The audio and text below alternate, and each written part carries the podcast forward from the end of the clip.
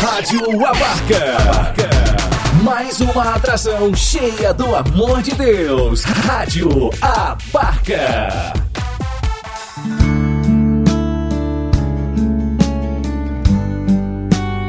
Deus fala com você. Com Padre Ricardo Silva Carlos. Deus quer falar comigo em coisas tão pequenas, nas coisas simples.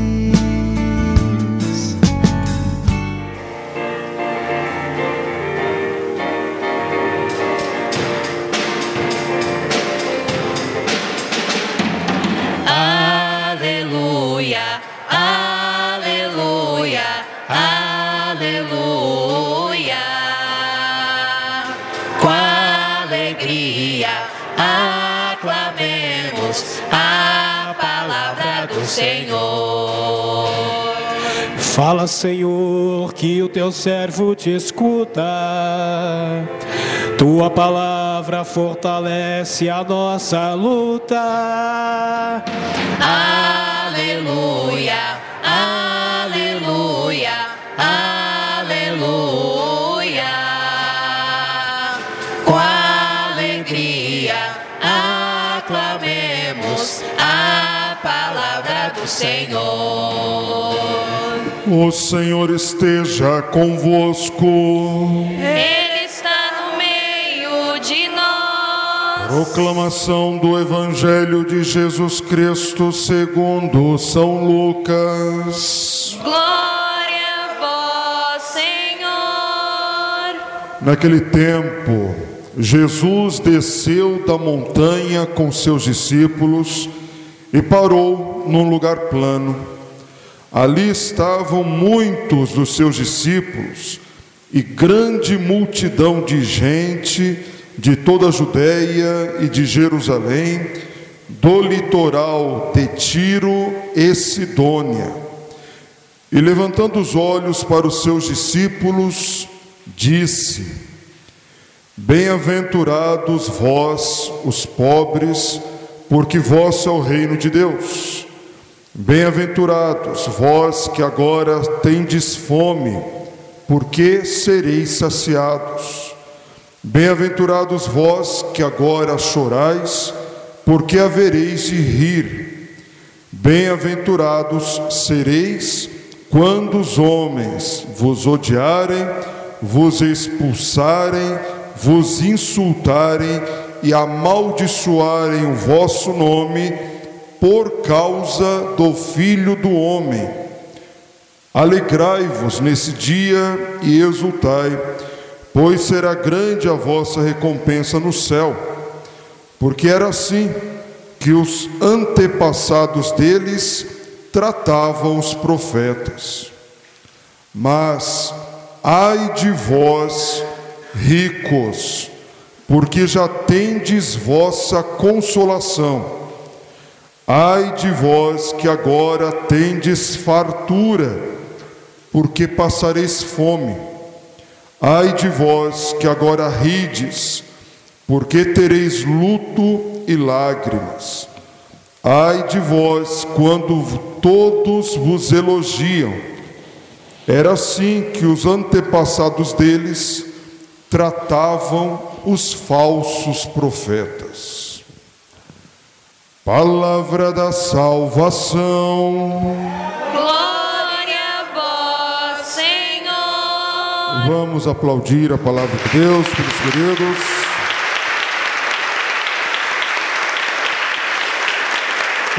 Isto, louvado seja nosso Senhor Jesus Cristo. Podemos nos assentar um instante, queridos filhos, queridas filhas. Estamos no sexto domingo do tempo comum e mais uma vez o Cristo nos apresenta as bem-aventuranças. Porém, diferentemente do evangelho escrito por São Mateus, aqui não são, não é o sermão das, o sermão da montanha, né? Lá em Mateus, Cristo sobe lá no alto com os seus discípulos e proclama o sermão da montanha. Aqui no evangelho apresentado por São Lucas, Cristo desce da montanha com seus discípulos, chega na planície e com seus discípulos e uma grande multidão, na qual tinham discípulos e talvez também pessoas que acreditassem no Cristo, pessoas que não conheciam Cristo, pessoas que talvez tivessem ouvido falar do Senhor, mas que ainda não tinham feito a opção pelo Cristo, pessoas que talvez, como eu, como você, em alguns momentos de nossa vida, até cremos no Cristo, até acreditamos no Senhor, mas nem sempre fazemos a vontade de Deus. Às vezes escolhemos o que de Cristo nós queremos seguir. Tantas vezes a palavra do Senhor entra por um ouvido, sai pelo outro, e eu nem sempre quero acolher, quero aderir, quero aceitar esta palavra. Pois bem, é a toda esta multidão de vários tipos de pessoas que lá embaixo na planície, Cristo agora dirige o seu sermão das bem-aventuranças. Ele começa de modo positivo, dizendo: Bem-aventurados os pobres, ou diz: Bem-aventurado vocês, pobres, porque de vocês é o reino dos céus. Ele aponta, não fala de modo genérico, mas diz: Vós, pobres, porque para vocês é o reino dos céus.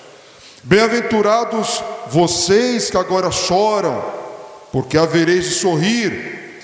Bem-aventurados vocês que agora são odiados, são expulsos, insultados, amaldiçoados por causa do Filho do Homem, porque alegrai-vos, exultai, receberão grande recompensa no reino dos céus. Vejam, filhos, Jesus ele apresenta apenas três bem-aventuranças, diferente do Sermão da Montanha, no Evangelho de Mateus, que ele apresenta outras tantas. Porque aqui ele quer fazer um comparativo. Ele começa de modo positivo dizendo: Olha, bem-aventurados são vocês. Depois nós vamos ver, quando ele começa também a puxar a orelha, quando diz: Ai de vocês, e nós vamos chegar lá mas ele apresenta apenas três bem-aventuranças nesse momento, porque ele está dizendo: olha, a perspectiva da nossa vida não é este mundo, não é esta realidade. A meta da nossa vida deve ser o céu. A felicidade plena do ser humano não está no dinheiro, você que é rico, porque o dinheiro passará, o dinheiro vai acabar, o dinheiro não compra tudo. O dinheiro não compra a sua eternidade. Você não vai levar o dinheiro para o céu. Lembram-se daquele, daquela parábola daquele homem que tinha feito uma grande colheita e dizia: Olha, agora eu vou sentar, relaxar, porque agora eu tenho tudo. Vou talvez fazer aqui celeiros para guardar tudo e aproveitar a vida. E Deus falou: bobo, o que, que você vai fazer com tudo isso? Hoje mesmo eu vou tirar a tua vida, e tudo isso que você guardou, tudo isso que você tem, vai ficar para quê? Vai te servir para quê? Vai te ajudar a comprar a eternidade? Então, a sua riqueza serviu para quê? Bem-aventurados são vocês pobres que entenderam que a riqueza verdadeira está na sua união com Deus. Bem-aventurados são vocês que talvez agora no sofrimento, e vejam, não é que Deus ele se alegra com o seu sofrimento. Não é que Deus ele quer ver o seu sofrimento. Lógico que não. Deus ele nos criou para sermos felizes. Deus ele nos criou para sermos como o próprio Cristo, alegrai-vos, todos no Senhor, repito, alegrai-vos. Deus ele quer nos ver felizes. Mas felizes são vocês que agora choram, e buscam o consolo não nas coisas do mundo, não nos prazeres desta vida, porque esse é o nosso grande risco, filhos. Nós estamos vivendo um vazio existencial, nós não estamos mais encontrando hoje, e por isso disse né, que a doença do século é a depressão, é a falta de sentido da vida, nós não estamos mais encontrando motivo para viver e queremos preencher o nosso vazio com o quê? Com dinheiro, com bens materiais, com as coisas do mundo, com os prazeres do mundo, com os prazeres da carne.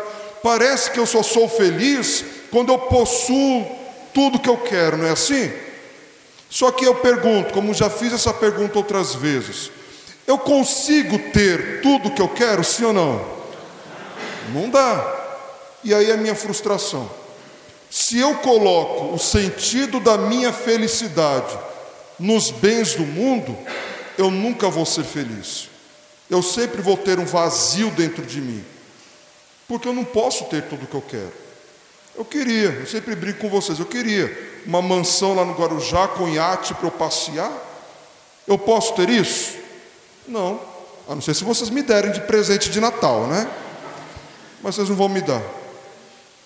E eu vou ficar frustrado, triste por causa disso. Felizes são vocês pobres, porque vocês colocam a alegria e o sentido da vida de vocês em Deus. Felizes são vocês, porque de vocês é o reino dos céus.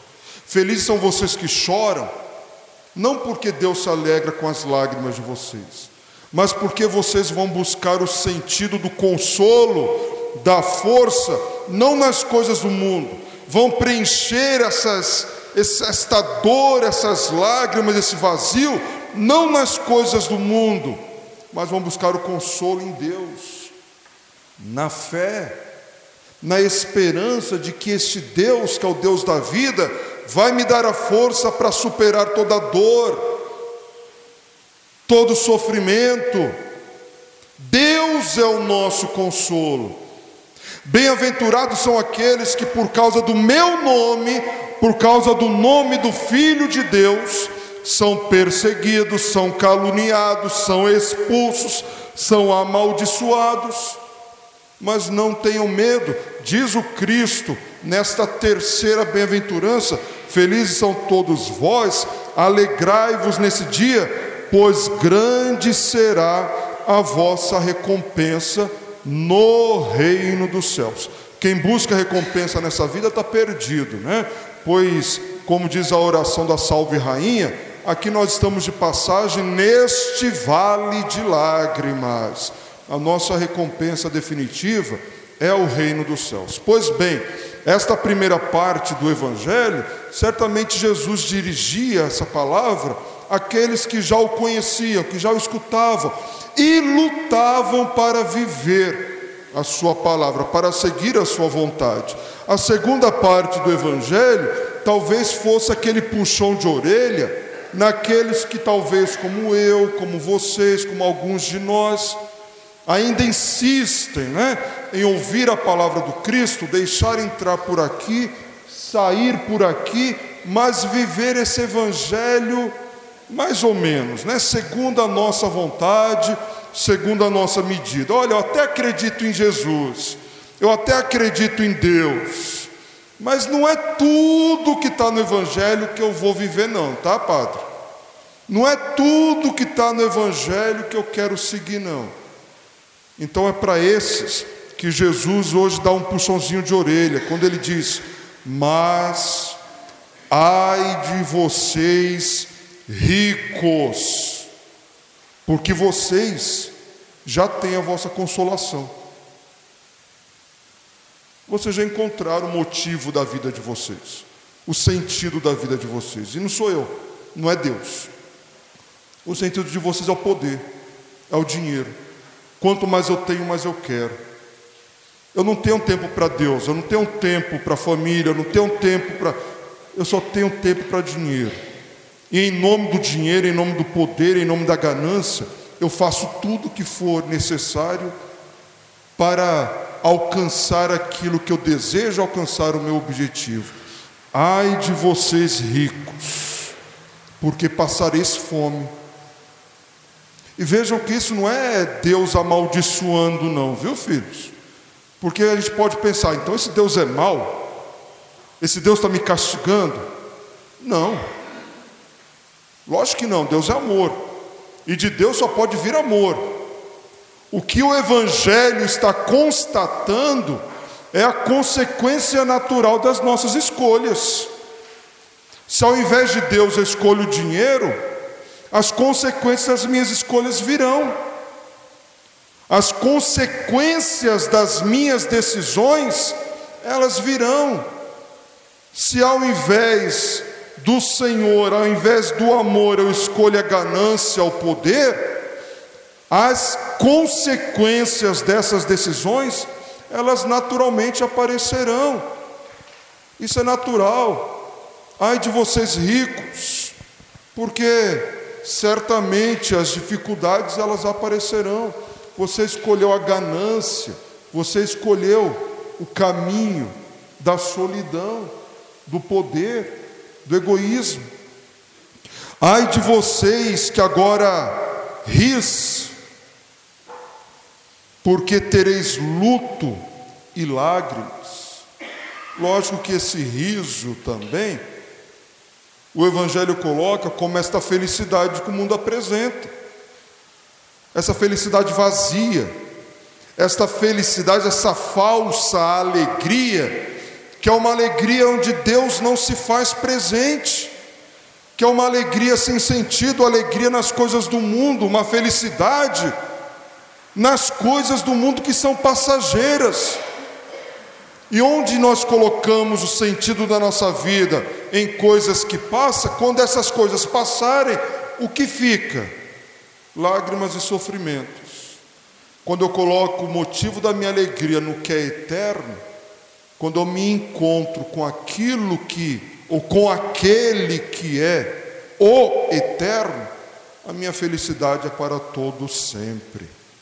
E termina: ai de vocês, quando todos vos elogiam, quando todos vos aplaudem, quando todos vos exaltam. Era assim que os antepassados tratavam os falsos profetas também. Os verdadeiros profetas, tantos deles, passaram pelo sofrimento, passaram pelo martírio, entregaram a própria vida mas receberam como prêmio a eternidade, que é onde se encontra a felicidade. Mas é o único caminho para a eternidade. Se você já recebeu todos os seus prêmios nesta vida, de que adianta? Ser aplaudido, ser exaltado aqui, mas vir a perder a vida eterna. Não é o que nós queremos, filhos? Ao menos eu espero que seja isso que vocês queiram. Sim, nós queremos ser felizes aqui, queremos, quem é imbecil de falar que quer viver uma vida aqui triste, na solidão, na pobreza? Ninguém quer, óbvio que não. Mas a nossa meta é o céu.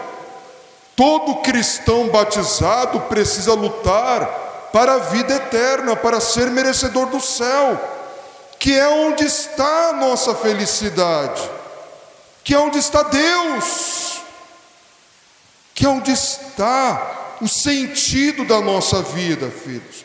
Por isso é que a primeira leitura fala tanto de confiança. Feliz, bendito homem que confia no Senhor, cuja esperança é o Senhor. E olhem que exemplo lindo. Quando eu li esse trecho ontem, filhos, eu falei como Deus ele realmente nos dá exemplos lindos para que compreendamos o seu amor. Bendito o homem que confia no Senhor. É como a árvore. Tentem mentalizar essa imagem na cabeça de vocês, filhos. Que aí vocês vão entender até o sentido do sofrimento. Que vocês vão entender até os momentos difíceis que nós vivemos, mas que a gente não perde a fé. Os momentos difíceis que nós passamos, mas a gente não perde a esperança. Sabe por quê? Porque o homem que confia no Senhor é como a árvore plantada junto às águas. Imagina aquela árvore que está ali, à beira do rio, plantada pertinho do rio, e as raízes da árvore, elas buscam naturalmente a umidade. Estão mentalizando? A árvore está ali na beira do rio e naturalmente as raízes dela vão crescendo. E é lógico que as raízes vão buscando onde tem o quê? Onde tem água. Então, se a, se a árvore está plantada perto, próxima ao rio, ainda que, a, que o rio não chegue nela, as raízes por debaixo da terra vão buscando onde está mais úmido. Por isso, a árvore não teme, não tem medo quando o calor chega. Suas folhagens estão sempre verdes, não sofre míngua em tempo de seca e nunca deixa de dar frutos. Aqui em cima, nos galhos, pode estar fazendo o maior sol que for, mas você olha aquela árvore, a folhagem está verde, está dando frutos gostosos, bonitos, e você não entende o porquê. É como a nossa vida. Você olha para aquela pessoa, está passando por um perrengue, por um sofrimento, e você olha para aquela pessoa e você diz: gente, se fosse eu no lugar daquela pessoa, eu não aguentaria. Eu não sei como aquela pessoa está suportando tudo isso. Eu não sei como aquela pessoa está passando por tudo isso e continua acreditando em Deus, continua firme do jeito que está. Sabe por quê? Porque essa pessoa, como essa árvore aqui em cima, pode estar tudo queimado, pode estar todo um sol torrando, mas as raízes da pessoa estão ali, ó, na umidade do Senhor, estão próximas de Deus, como a árvore que está tomando sol, mas as raízes estão na umidade do rio. Este é o homem que confia no Senhor, que não teme as coisas que o mundo pode apresentar. Bem-aventurado é o homem que confia no Senhor. Se a gente coloca a nossa esperança nas coisas do mundo, vem o primeiro sol, vem a primeira dificuldade, o meu dinheiro não vai me adiantar de nada, o meu sorriso não vai me adiantar de nada, os aplausos que dão a mim não vai adiantar de nada. Tudo passa. E esses mesmos que me aplaudem, depois serão os mesmos que vão gritar para mim: crucifica-o, crucifica-o. Feliz o homem que é como a árvore que está plantada junto à margem do rio e cujas raízes buscam a umidade da água. Esse nunca perecerá. É isso que nós queremos pedir hoje, filhos. Que por mais difícil que esteja a nossa vida, por mais perrengue e dificuldade que nós estejamos passando, pela fé, pela oração, o Senhor sempre nos permita beber da sua água, saciar a nossa sede da sua força, da sua graça, da graça do seu Espírito Santo, para compreendermos, filhos, e compreendamos isso hoje, que a nossa felicidade, que o sentido na nossa vida não está nas coisas deste mundo, não está no que temos. Maldito o homem que confia no outro homem, diz a primeira leitura. Maldito o homem que coloca a esperança naquilo que possui, mas que a nossa felicidade o sentido no, da, da nossa vida está em Deus. Ai do homem que não confia em Deus. Ai do homem que não volta o seu olhar para Deus. É por isso que hoje nós queremos pedir por nós, para nunca distanciarmos a raiz da nossa vida desta água viva que é o próprio Cristo, mas pedir pela nossa família, né? por aqueles que estão distantes de Deus, por aqueles que se afastaram da fé, para que, pela graça do Espírito Santo, possam um dia voltarem a beber desta fonte de água viva que é o próprio Cristo. Amém? Louvado seja nosso Senhor Jesus Cristo. Para sempre seja louvado. Fala, Senhor. Preciso ouvir tua voz. Eis aqui o teu servo. Fala,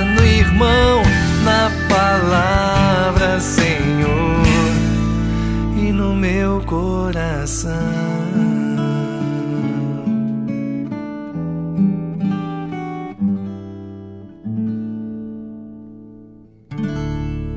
Rádio Abarca. O amor de Deus pra você.